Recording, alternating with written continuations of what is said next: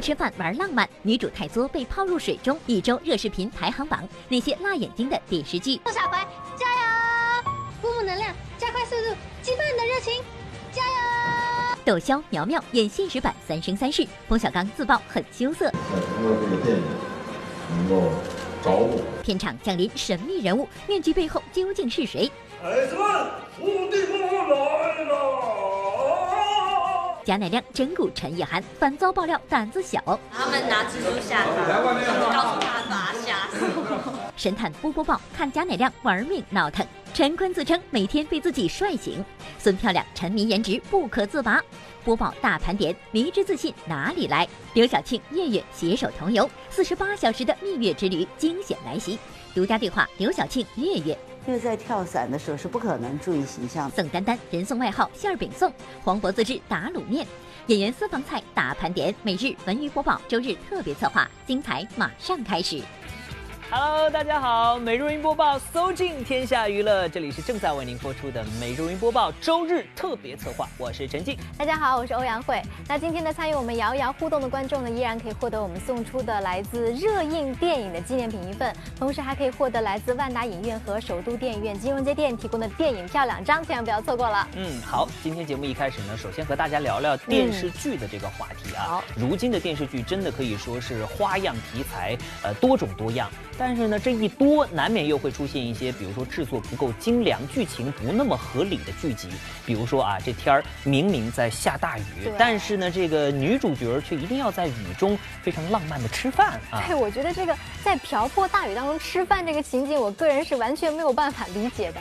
偏偏主角还是特别哇，好浪漫的样子。啊。其实不单单是如此，这些剧情不仅仅在这个瓢泼大雨吃饭当中比较辣眼睛，还有一些。更加让你称奇的影视剧的情节也会出现，所以赶快进入我们今天的热视频排行榜。热视频排行榜 TOP 五。陆小葵，加油！鼓舞能量，加快速度，激发你的热情，加油！加油！小文只想说，啊，扎心了，老铁！电视剧《是上先生》中，欧阳娜娜扮演一位天真乐观的职场新人。看介绍，本以为卖点会是在职场中发生的故事，但是万万没想到，整个电视剧最大的亮点竟是女主的天真乐观。而这天真乐观，真的是发生在每时每刻，相当辣眼睛。陆小葵，加油！找你的相机。怎么办？这种相机都很贵的。哦，姑娘，陆小葵，你怎么能轻易放弃呢？人摔倒了可以站起来，相机坏了可以重新修的呀。你可以的，陆小葵，加油！热视频排行榜 TOP 四。没有对比就没有伤害。欧阳娜娜的一张青春无敌脸，配上这样的加油戏码，并不违和。但是，当看到张韶涵和吴尊的公主小妹在雨中吃饭的片段，那真是尴尬癌都犯了。哇，真的好吃哎！景，你真是天才哎！操，这时候下雨。今天第一下雨啊？没关系啊，干嘛避雨？这么多好吃的菜，不吃多浪费啊！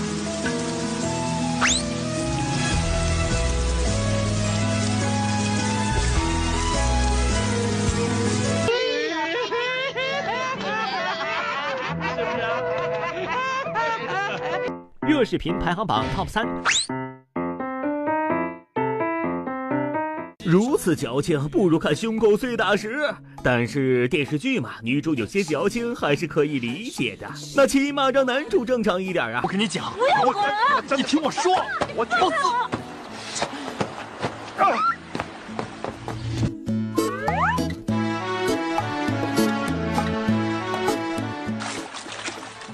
你冷静一点再跟我说话。现在醒了吗？没醒的话再泡一会儿。热视频排行榜 TOP 二，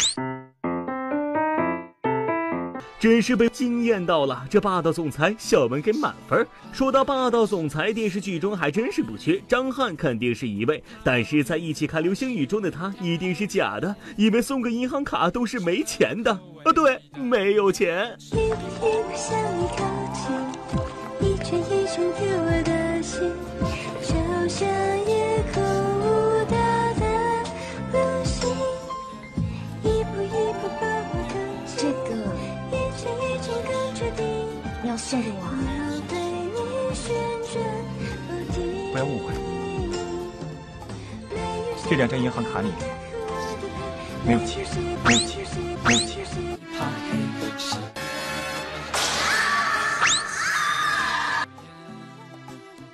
热视频排行榜 TOP 一。送的银行卡没钱，女主不听话扔水里，雨中吃饭。面对这些，小文想说加油，因为这些起码还能在智商逻辑上说得过去。但是在半妖倾城中的一个片段，小文想问导演：“您是断片了吗？”夫人，你听，里面是什么声音？走，告诉你快出现吧，快出现！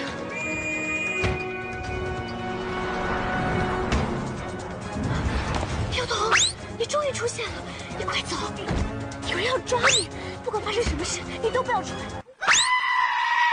由窦骁和苗苗主演的电视剧《爱上你治愈我》现在正在我们北京热拍。呃，说起苗苗这个名字，大家好像有点陌生啊。是的啊，苗苗呢，她呢是冯小刚电影《芳华》中的女主角儿。那么作为被冯小刚钦点的这个女主角呢，她最近啊也终于是揭开了神秘面纱，因为《芳华》不久将会要和大家见面了嘛。对。呃，可是呢，记者来到采访现场的时候，本来以为啊苗苗会说，哎，这次跟冯导合作有什么样的感受，但是没想到啊一。见到记者，他就吐起了槽，说自己呢被窦骁害的是遍体鳞伤，这究竟是怎么回事呢？好了，马上进入到本周的热搜人物排行榜。一周热搜人物排行榜第五名，窦骁苗苗演现实版《三生三世》，戏叫做《治愈你爱上我》，爱上爱上我。哎，他对啊，是这部戏叫做《治愈我爱上你》。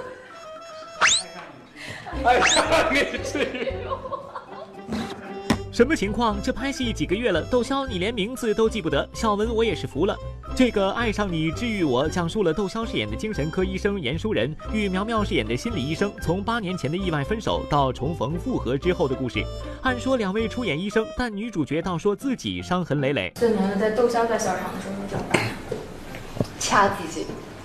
我的手每次只要跟他拍戏，就基本上遍体鳞伤，就能逮着哪儿掐哪儿。就比如说，如果我手是这样的话，我就这么掐；然后如果手背在后面，我就在后面掐。真的，我经常就拍完一条之后，我就看他的手上边，哇，就跟那个鱼鳞一样，你知道吗？那你不能控制一下自己不笑场？好笑啊！看出来了，只要有窦骁，这个剧组就是欢乐一片。据我们了解，这笑笑场还算小事儿。有天在现代的医院里，我们居然发现了这样穿越的画面。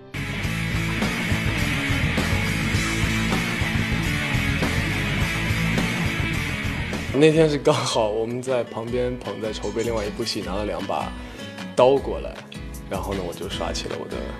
大刀要说穿越呢，不知道你有没有留意到，爱上你治愈我的男女主角也是相当穿越，一个是谋男郎，一个是新晋冯女郎，两人饰演的年代还无缝衔接。更有意思的是，其实，在前段时间热播的《楚乔传》中，两人有过一场戏的交集。有人说，这可是现实版《三生三世》的节奏啊！其实印象，我们两个《楚乔传》只有一场对手戏，然后印象就是，呃，你印象？帅，印象不深刻。不好意思，说我很爱笑场。这事儿倒是不讲。看的时候就是这个印象。对。哎，你说这个有点眼熟啊？是挺眼熟。你演的是小七，对不对？嗯，终于记清楚了。以前每次都说，哎，小八。是小七，小七。我说我是小七。第一天见面，哎，小八。最近怎么样啊？我是小七。一周热搜人物排行榜第四名，冯小刚自曝很羞涩。你叫我啊？对。礼拜天你们宿舍的人一般都去哪儿？我哪儿都不去。林冰冰去哪儿？你自己问她去吧。这个角色的原型是你本人吗？呃，不是。是。对，我这个我肯定没有他。演这个角色，这这是多好！这个经历，我是多么坏的一个人！哎，不能这么说，没有刘峰这么幸运。龙团那段时间，他有这么多女孩啊，都很喜欢他。在电影《芳华》中，对于黄轩饰演的刘峰，早前就一度引发热议，此人会不会就是冯小刚人物原型？对此，冯小刚给予否认。对于预告片中黄轩与三个女孩上演的情感纠葛，冯小刚直言此情节纯属虚构。虽然当年冯小刚也是一个文艺兵，但是负责文工团美术的他，是绝不会出现这种情况的。当然，像《芳华》这里边的这种，它就是更美好，因为我们青春的时候，确实觉得很憧憬爱情，而且谈一次恋爱还是非常费劲，可能谈恋爱半年。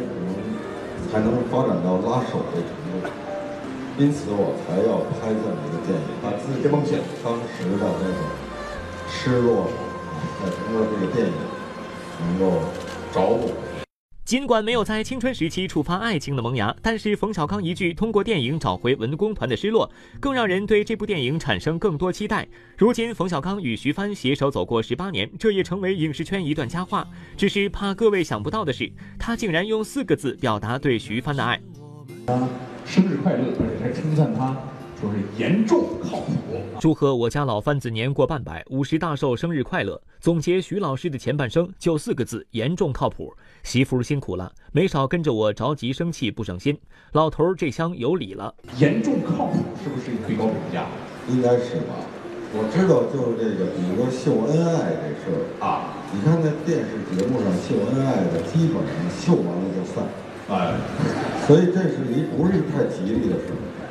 还有一个呢，就是说，我觉得你也不能用太肉麻的话来说。哎，还有更肉麻的呢。我试着用各种口音、腔调、大舌头、含糊其辞的发声，试图把五二零读成我爱你，结果都失败了。这是不是就是所谓的代沟啊？给我代沟里去了。这个特别逗，说五二零是我爱你，我换了好多种口音，我也说不到我爱你。儿就顺过去了。我爱你，我爱你，我爱你，我爱你。那要是这么顺啊，什么都能顺，一二三也能顺着我。导演，片场降临神秘人物，面具背后究竟是谁？孩子们，徒弟们来了。贾乃亮整蛊陈意涵，反遭爆料胆子小。他们拿蜘蛛吓他，告诉他把吓死。神探波波报看贾乃亮玩命闹腾。陈坤自称每天被自己帅醒。孙漂亮沉迷颜值不可自拔。播报大盘点，迷之自信哪里来？刘晓庆、月月携手同游，四十八小时的蜜月之旅惊险来袭。独家对话刘晓庆、月月。因为在跳伞的时候是不可能注意形象。宋丹丹人送外号馅儿饼宋，黄渤自制打卤面，演员私房菜大盘点，每日文娱播报，周日特别策划，精彩稍后继续。欢迎回来，这里是正在为您播出的每日文娱播报，周日特别策划，我是欧阳慧。下面呢，我来形容一位男演员，我们一块来猜猜看他是谁哈。首先，他长相英俊兼幽默搞笑，明明呢是可以靠脸吃饭的，啊但是却偏偏要秀才艺。说到这儿，有没有猜到他是谁呢？好了，我就不跟大家卖关子了哈，他就是贾乃亮。最近呢，贾乃亮和陈意涵正在北京拍摄《爱在星空下》，我们的神探波波豹啊，得知这个消息之后呢，马上就赶往了现场。去了后发现呢，贾乃亮竟然消失了，这是怎么回事呢？片场降临神秘人物，面具背后究竟是谁？孩子们，徒弟们来贾乃亮整蛊陈岩，反遭爆料胆子小。他们拿蜘蛛吓他，告诉他把他吓死。剧组变成疯人院，贾乃亮随时开整不客气。朋友圈里边忽然看到我儿子发疯。神探波波报，看贾乃亮玩命闹腾，来可劲儿造，精彩马上呈现。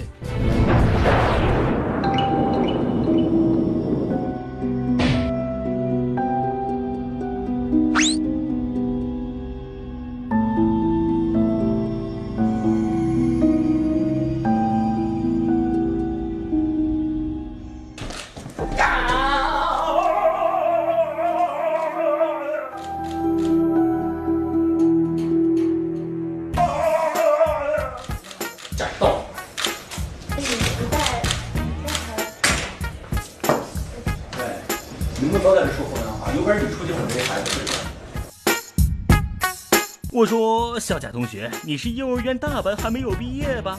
老会玩了，大神的我至今还沉浸在被你吓坏的阴影里。这位元气少女弱弱的问一句：这位哥这么能闹腾，这几个月你是咋活下来的？不会，他本人是真的很幽默的。嗯，我本来不太了解他，是我以为他是就是比较严肃的那种，因为我上次去探班的时候，他告诉我你们是演一个侦探还是什么？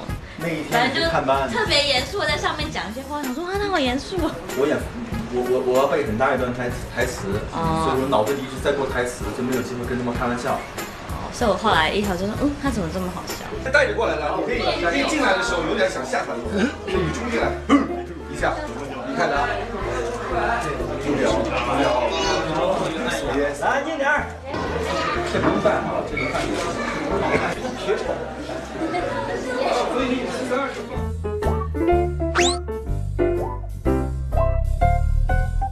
这个造型是《哈利波特》里面的人物角色，因为戏里面的演我儿子呢特别喜欢哈利波特，所以我就给他扮演成这个样子。才不会吓到哎、我都知道了，他这么浮夸，我才不会被他吓。他之前真的被蜘蛛侠，他们拿蜘蛛吓他，告诉他把他吓死。孩子们，伏地魔来！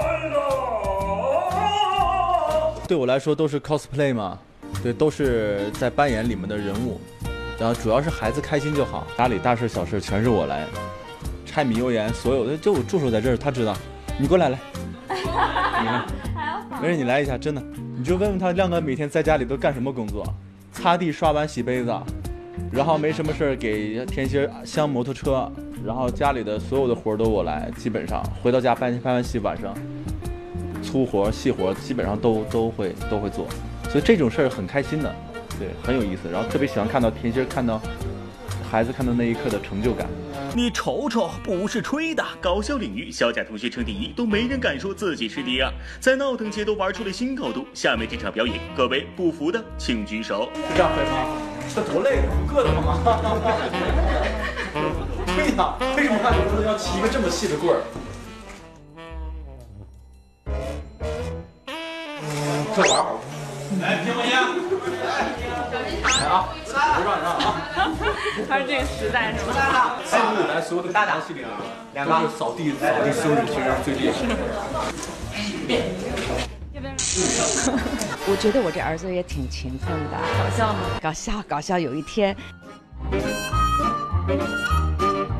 我打开手机，在朋友圈里边，忽然看到我儿子发疯，后来又唱又那个，我就问他们，哎，我说这是干嘛呢？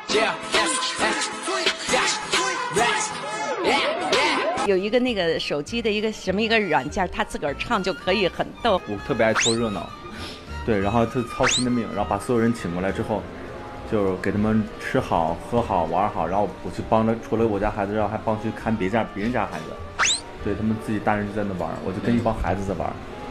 对我突然间发现我，我我聚会的时候好像跟大人没什么好聊的。哎、我也都会被分到小孩那一桌。对，我也是。就是每次在玩到大人桌，然后你就不晓得为什么变孩子那边，然后重点是我们都还玩的很认真哦。你我觉得可能跟智商有问对题，对。我都他们都说我是他们同学啊，就想，你要飞起来啊！不错，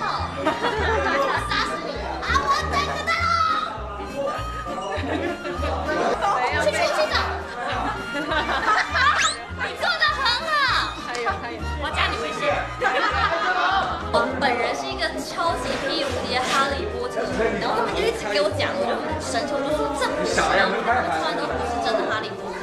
然后身为一个哈利波特，刚刚做那个蛋糕我都会很生气，就为什么？你这边帮我觉得怎么不一样？对，就这不像哈利波特，你们怎么可以说这是一个哈利波特的派对？就算我看不懂英文，我还会去买原文书，先买回来，先看一遍，看不懂，然后等中文翻译出来再看一遍。呃，其实想一想，易涵同学你也挺幸福的，估计离开这个组也没谁会跟你再这么可劲造了。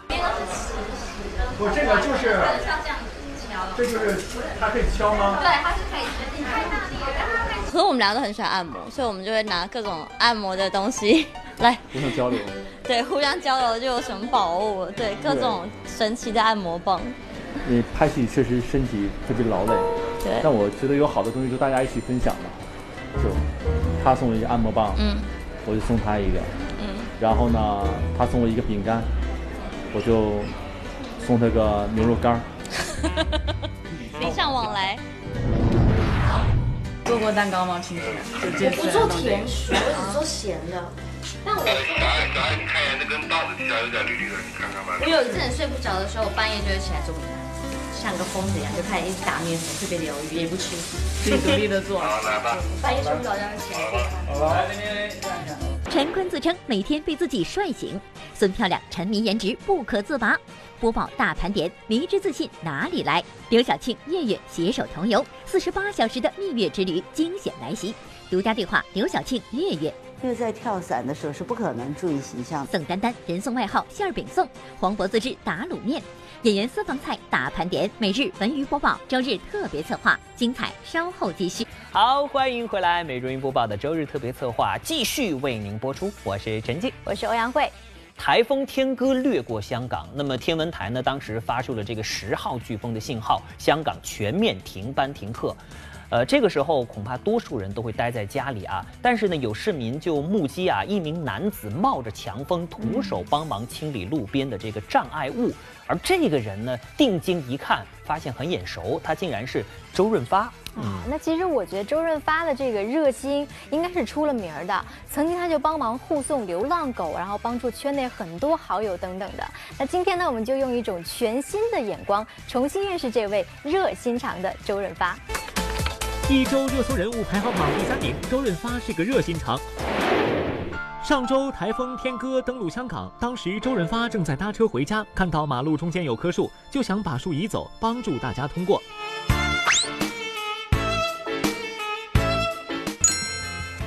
电影里是霸气十足的小马哥，生活中却是热心的市民周先生。类似台风天移树这种好人好事，周润发其实经常做。今年三月份回老家南丫岛探亲，还帮助义工运送流浪狗，被动物保护组织发文点赞。去年九月，周润发散步时碰到有出租车需求的游客，也曾主动帮忙叫车。虽然是成名多年的资深演员，但周润发向来为人低调，就喜欢和街坊邻居闲聊，经常可以看到他和各种偶遇的粉丝热情合影，拿起手机一个接一个的合影。值得一提的是，这些自拍其实都是周润发主动提出来的。每一次收工的时候，就大概他戏份完了以后，对了，他会很主动的说：“哎，拍照，对，来个照，来一张。”如果是我是周润发的影迷，你有一天在地铁碰到他，我已经高兴死了，我哪有 我有那个胆去叫他合影啊？那如果他走过来跟我合影，我就晕倒了，对吧？为人随和、热心肠，成为大家对周润发的第一印象。二零一五年和汤唯合作电影《华丽上班族》时，得知对方脚受了伤，周润发竟然亲自帮忙去医院挂号。因为那时候我是拍戏脚扭伤，然后我就在外边无意碰到了发哥，然后碰到发哥之后，他就他看我脚伤，然后帮我就告诉我有一个地方有好的医生。特地跑去帮我挂了号。这些年能帮到后辈的地方，周润发都尽力提携。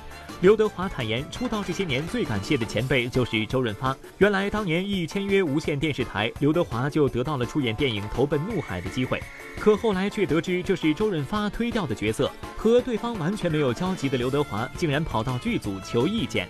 他不认识我，也不知道我是谁。他真的陪着我吃一个，就是刚刚刚午饭的那段时间，他一面吃饭吃饭，嗯，一面跟我聊，叫我一定要拼一下，嗯，那我就接了那部电影，他就改变了我一生。嗯，一周热搜人物排行榜第二名，古力娜扎，抵制网络暴力，针对微博博主、娱乐圈爆料者小小号。现更名为娱乐剧爬王，于二零一六年五月期间，通过其个人微博多次发布诽谤、侮辱言论，损害艺人娜扎名誉的事件。之后，娜扎向北京市海淀区人民法院提起维护名誉权诉讼，本案由北京市海淀区人民法院依法审理，并于近日出具了本案的一审判决结果，原告胜诉。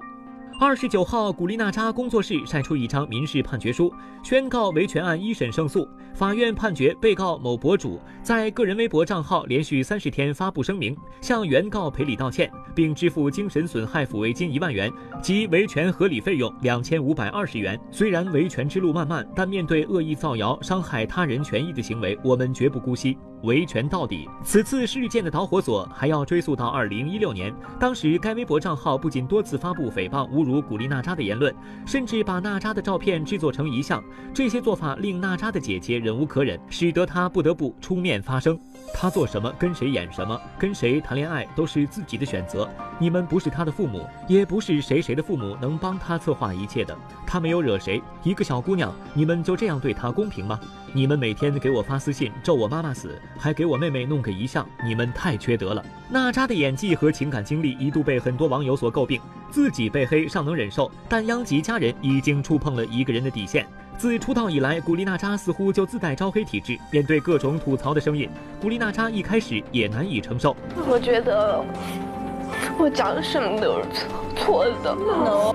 此后，关于她的各种争议越来越多，娜扎也渐渐学会了用平常心对待。呃，其实不能说吧，呃，我只要看到观众朋友和我的粉丝能看到我的进步，呃，我就满足了。我只希望大家能感觉到、感受到我真的有在努力，然后不是在原地踏步，这就是我最想要的。作为公众人物，很多时候都会受到莫名的诋毁和谩骂，一些不属实的言论确实也很让人难以承受。在这里，小文要提醒大家，文字是有力量的，请智慧的使用，不要用它恶意伤害别人。一周热搜人物排行榜第一名。大一的话，还是就是多多学习，就是多多学表演啊这块会，呃，着重一点。对，就是不会接那么多那么多通告。九月一号到了，各位同学该收收心了。新的学年开始了，今年影视圈备受关注的高考考生王俊凯也即将步入大学校园。不过，没想到最近网上却爆出了王俊凯的大学宿舍分配表，随之而来，王俊凯的室友信息也被曝光，并迅速登上了热搜榜。紧接着，就有粉丝在微博上公开喊话王俊凯的室友，并对他们今后的校园生活提出了一些要求。如果有人欺负他，也希望各位小哥哥可以帮忙挡一下。万一哪里受伤了，你生病期间的医药费、零食和课堂笔记算我的。如果有女生给他写情书让你转交，你转角就扔了没事儿。如果有人让你帮他递巧克力，你自己吃了没事儿。这位粉丝可真的是戏精本人了，人家有什么义务听你指挥呢？大学校园的生活是很美好的，应该让王俊凯享受校园生活，而不应该被粉丝干预。大学是学习的地方，学知识才是重要的。追星，请不要追到学校里好吗？作为年少成名的演员歌手，王俊凯入学本就受到了比其他学生更多的关注，容易让他和同学之间产生距离。而粉丝向王俊凯室友提出的各种要求，很可能为王俊凯设置社交障碍，让他难以融入同学之中。无论王俊凯有多大的名气，在学校里他都只是一个普通学生，不应被特殊对待。我没有什么特别明确、特别大的目标，我我对自己来讲就是。可能像高考摆在那了，我觉得我我的目标我就会知道我要去干嘛。对于王俊凯粉丝的行为，有人评论道：“不要把王俊凯逼成关晓彤，那这又和关晓彤有什么关系呢？”原来去年关晓彤新生入学时，粉丝们也曾要求室友多发一点自拍，并多关照关晓彤。而当室友应粉丝要求发出照片后，又有粉丝嘲讽室友是在蹭热度，这样的行为也给关晓彤的室友带来了极大困扰。从我成为小童室友开始到现在，太多人评头论足，我到底有什么错？现在连发微博我都要思考很久，要不要发？发了又要被骂，谁能告诉我为什么？我就是我，我不是你们为了看小童的途径。我是这么觉得，就是我就是这样很很简单的去面对学校生活，然后跟同学相处，然后我们相处特别好，尤其是当时我们军训那会儿，然后每天晚上八个人躺在床上。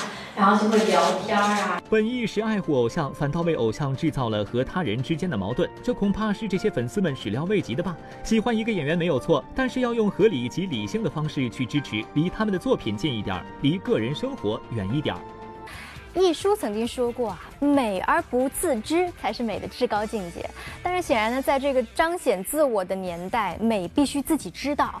而且我们知道啊，影视圈最不缺的就是帅哥美女了。是的，而且现在呃，我们经常说的一个词儿叫自恋啊。对。很多的这个女演员很自恋，其实很多男演员也会非常自恋哈。呃，甚至有人我听说啊，他曾经这么这么感慨过：哎呀，我每天都是被自己帅醒的。有一种细菌，最近正流行。我觉得我穿什么都帅，我的腿非常的美丽。大街小巷里，散播各地。只要是长得漂亮，我们都是帅哥，貌美如花，身材好。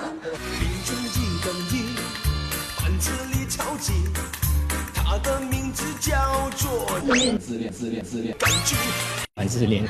影视圈中总是不乏帅哥美女，而这些男神女神们被夸多了，对自己的颜值也是相当自信的。七夕节当天，莫文蔚携新歌出席发布会，跟歌迷近距离接触的同时，还不忘小清新的自恋一把。接下来，请看来自四十七岁莫文蔚的摸脸杀式自恋。好，三、二、一，哇！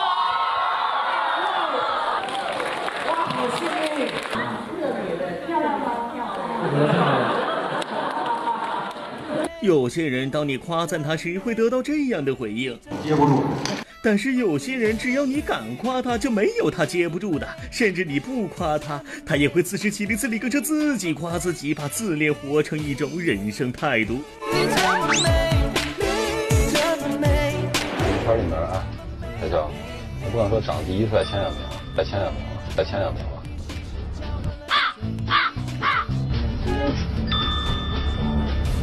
前两名，三，算了算了，前三保三争一吧。六年前，当别人夸赞张继科长得帅时，他还是一脸的谦虚。网网上就是去说的。但是六年之后，他已经被自己的个人魅力所征服，被自己的盛世美颜所惊艳。也许都是那双小蓝鞋的魔力吧。就是我要的滑板鞋，我的滑板鞋时尚，时尚最时尚。回家的路上，我情不自禁。而我这个颜值跟一般颜值不一样，你发现了吗？越看越好看，越看越好看，越看越好看。张继科陶醉于自己帅气，陈坤更是被自己帅得每天睡不着觉，因为长相过于帅气而无心睡眠。小文只想说，自恋的陈坤，你真的太辛苦了。你会不会每天早上起来被自己帅醒？没有没有，我没有被帅醒。被网友朋友觉得我会被帅醒，其实我一直被帅着，所以我都没睡觉。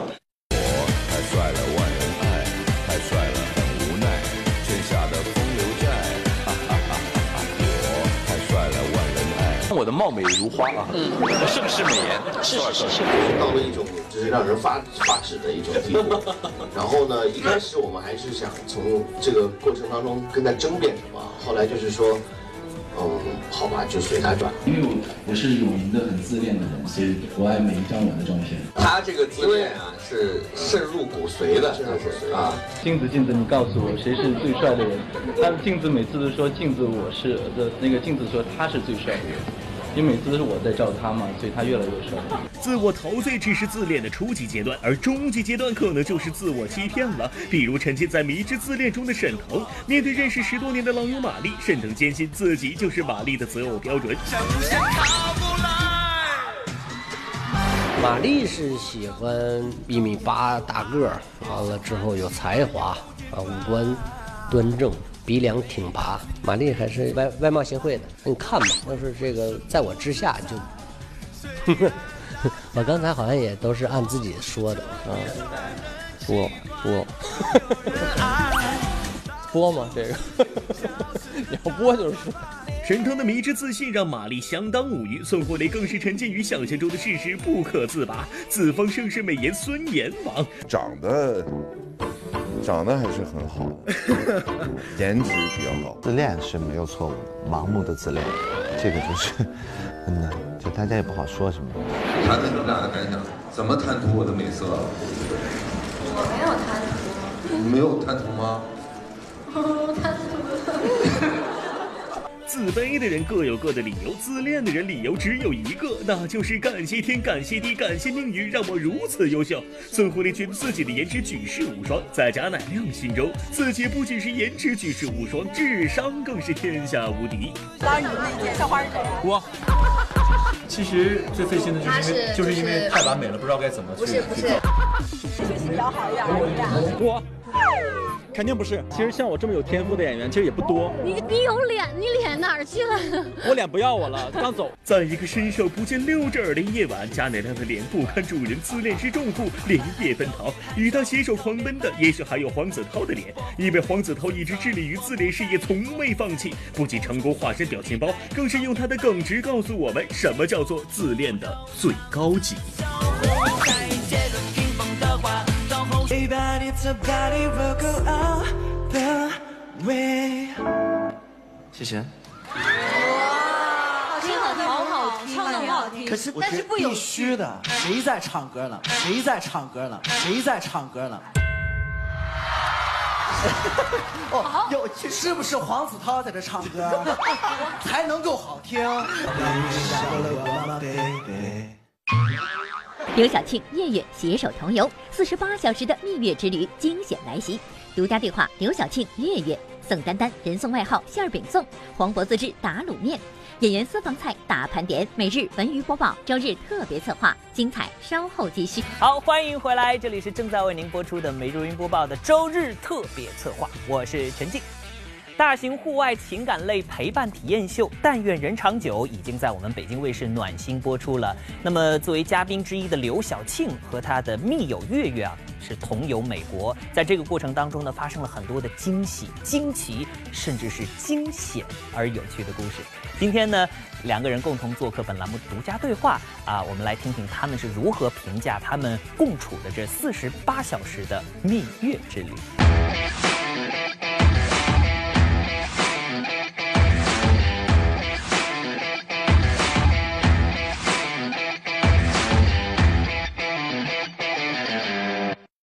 的时候就来吧，套上泳衣之后就想说那就游泳呗，特别的惊险。我觉得这应该算是电视史上的一个奇迹。我一直都在做超越超越自我的事情。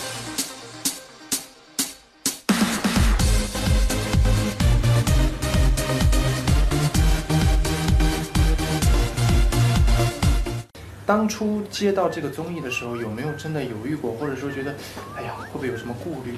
没有啊，因为我是可以为朋友做事的，正好有时间。我们在录的时候，其实我没有，我根本就没有问这个节目是什么节目，我要做什么，全体都没有问，就我们就吃火锅就瞎聊。他就只知道，呃，是跟一个主持人在一起做一个节目，如此抽象，然后就来了。然后我们两个，那也是我第一次录这个节目啊，我觉得这应该算是电视史上的一个奇迹。嗯哼。就是这么没有没有概念的两个人，就这样录完了第一期节目。那个您是四川人嘛，所以我安排我们两个四十八小时的蜜月，那我们第一站去吃火锅好不好？好啊，好啊，真的吗？我们俩就简直吃货。我们两个说说减肥减肥减肥，然后两个人点。我不减肥，我不减肥，你不信啊？从来不减肥，不减肥。所以第一面见到月月的时候，你对她是什么印象？是我的好多叔叔阿姨、大哥大姐啊，还有比我小的都在看养生堂，所以这节目是非常有名的。他们就说是啊，这个养生堂的主持人。呃，见到他以后呢，就觉得他特别的娇小。Just a little bit caught in the middle. Life 好，还好还好，并不是很难。呃，有了，有吧？我在这看一下。哇！我知道，好像到美国第一次第一场拍摄的时候，就是你们两个直接去换成泳装，然后说啊开了，那就开始拍了。拍的时候就来吧。所以那个泳装根本就没法化妆。其实开始我还是化了一点的，我我一个人去，既没有助理也没有化妆师，就是有时候还是画了眼线，画根眼线呐、什么这种啊，呃抹防晒油，但是经常都是防晒油就吹得乱七八糟。实际上我知道有很多的演员会比较在意这个部分，比方说嗯会不会让观众看到什么白白肉啊、小赘肉肉啊对，然后或者是因为水，它会容易就像您说脱妆。我觉得哎呀，这个节目里面我们已经被他糟践的差不多了。那个 那会儿到了拍泳装的，根本就没想这些，根本这种睫毛都是粘不上的，你粘了就飞了。套上泳衣之后就想说那就游泳呗，因为庆姐每天都在锻炼，她每天都在游泳，所以她特别自然。然后我是因为我不会游过来吗？我可以在这里用走的，有没有很像？蹬脚来，没事，小心。我觉得最棒的状态就是当我们已经褪去了一切之后，他忘了在做节目。没有，我完全没有注意到他们的摄影机，特别的惊险，所以我们都是生死之交的。没有刻意设计的游戏和任务，为了展现嘉宾的生活常态，呈现最真实的一面。但愿人长久，走出套路，力求走心。而作为嘉宾的刘晓庆，也充分展现了她川妹子的爽直性格，跟随密友月月，敢想敢做敢尝试。现在我们俩的口号就是说，啊，没关系，我们两个都跳了伞的人，因为在跳伞的时候是不可能注意形象的。他就全部把整个脸，其实我的脸都挺紧的了，都会这样吹成一片一片的在后面，是吧？你没有哈，你还好。波浪型的年轻版陈佩斯老师。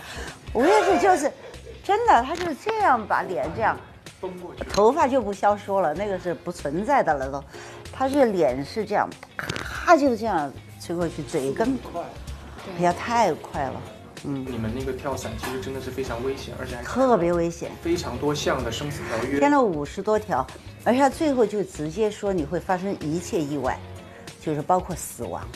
到这儿的时候，对，跟他们完全没有关系，是我们自己负责。当时我还看了这个月月一眼，是不是签了以后我们要是摔成啥样都跟他们没关系。这是 warning。You can be seriously or permanently injured or even killed，就是你可能会受伤，或者是终生各种。这属于极限运动，对吧？对，极限运动，包括像蹦。我觉得比蹦极那个还要吓人，因为蹦极毕竟没有那么高，它是四千五百七十二公尺，这样从上面完全，而且他那个教练太好了，他就不开伞。直接这样下来，还要比这个比这个什么各种那个花样，然后下去的开了伞以后还转了好多圈。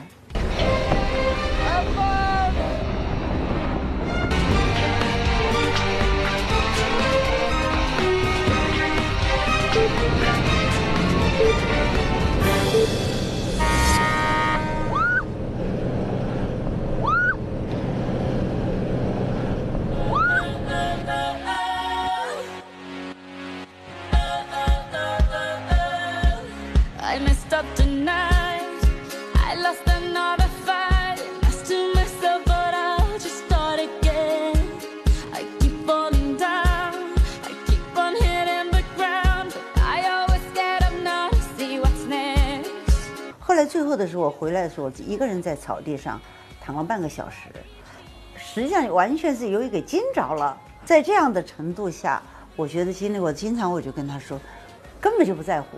像我过去啊，这些像我的化妆师什么，像什么访问都要注意光源。当然现在我习惯性的注意光源，但是拍了这个 又跳伞以后，这些都不在话下，真的。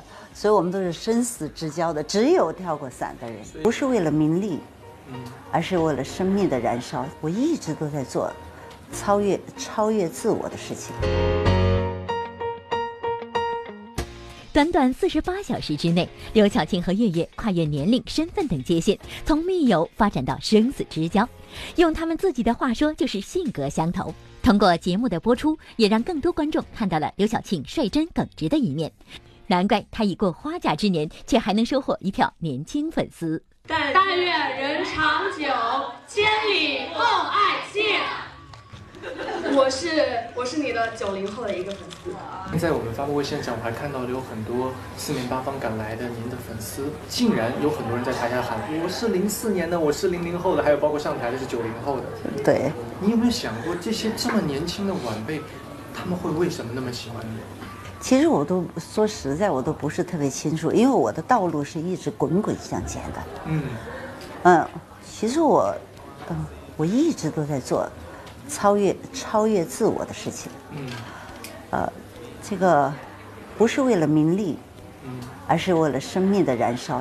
就包括，所以就像开这种新闻发布会，其实我就是为了月月来的，我并不想在这儿展示我自己什么，但是我在上面我会享受这一瞬间，因为这一瞬间不会再来。就好比我们谈话，我就很享受啊，因为下次我们这样谈话都不知道什么时候了，所以我会倾心、倾情来访问，而不是我要给人家一个什么印象，没有这样的规划，嗯。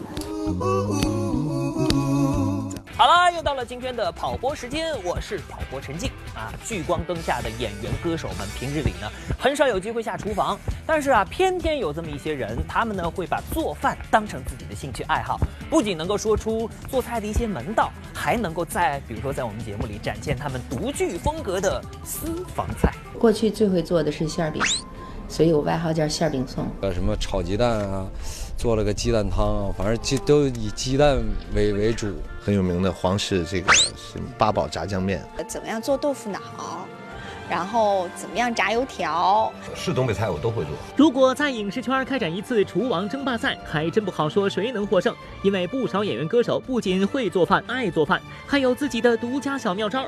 比如自称横店邂逅的安以轩，就有一道独家私房菜。我很爱吃，就大家都知道我是吃货来着嘛，现在已经是邂逅了，哈，横店邂逅。不是皇后，是邂逅，来两只公的线。蒸蟹的时候就会有比较有自己的方式，就不是什么水滚了就蒸，不行。对待每一只蟹都要用爱，对，要先刷它，然后用啤酒，纯啤酒蒸，然后蒸多长时间出来，然后姜，然后蒜末，都都要弄得很好。对，每一只蟹都有它的味道，你要用蛋黄来养它，更要用爱来把它蒸熟，最后用最大的诚意吃掉每一只螃蟹。长相很像厨子的范伟，更是深谙私房菜的重要之处。东北那烤牛肉，它那个蘸的这个料啊是什么？用芝麻酱，然后白糖，嗯，白醋，嗯，香菜，再点一点酱油，嗯，就是调的那个料，那个味儿，就是媳妇儿他们一吃啊，就能找着我们当初初恋时候，因为经常在 在谈恋爱的时候，经常在饭店吃这种东西，他就能找着那种感觉。但是他们自己做就做不出来。嗯，有时候我一出去拍戏，拍好几个月，他就想这口，他就做不出来，所以他就是要想拴住他们的心。对，烤牛肉这道私房菜对范伟来说是初恋的味道，那么另一道私房菜红烧肉对范伟来说就是家庭的味道了。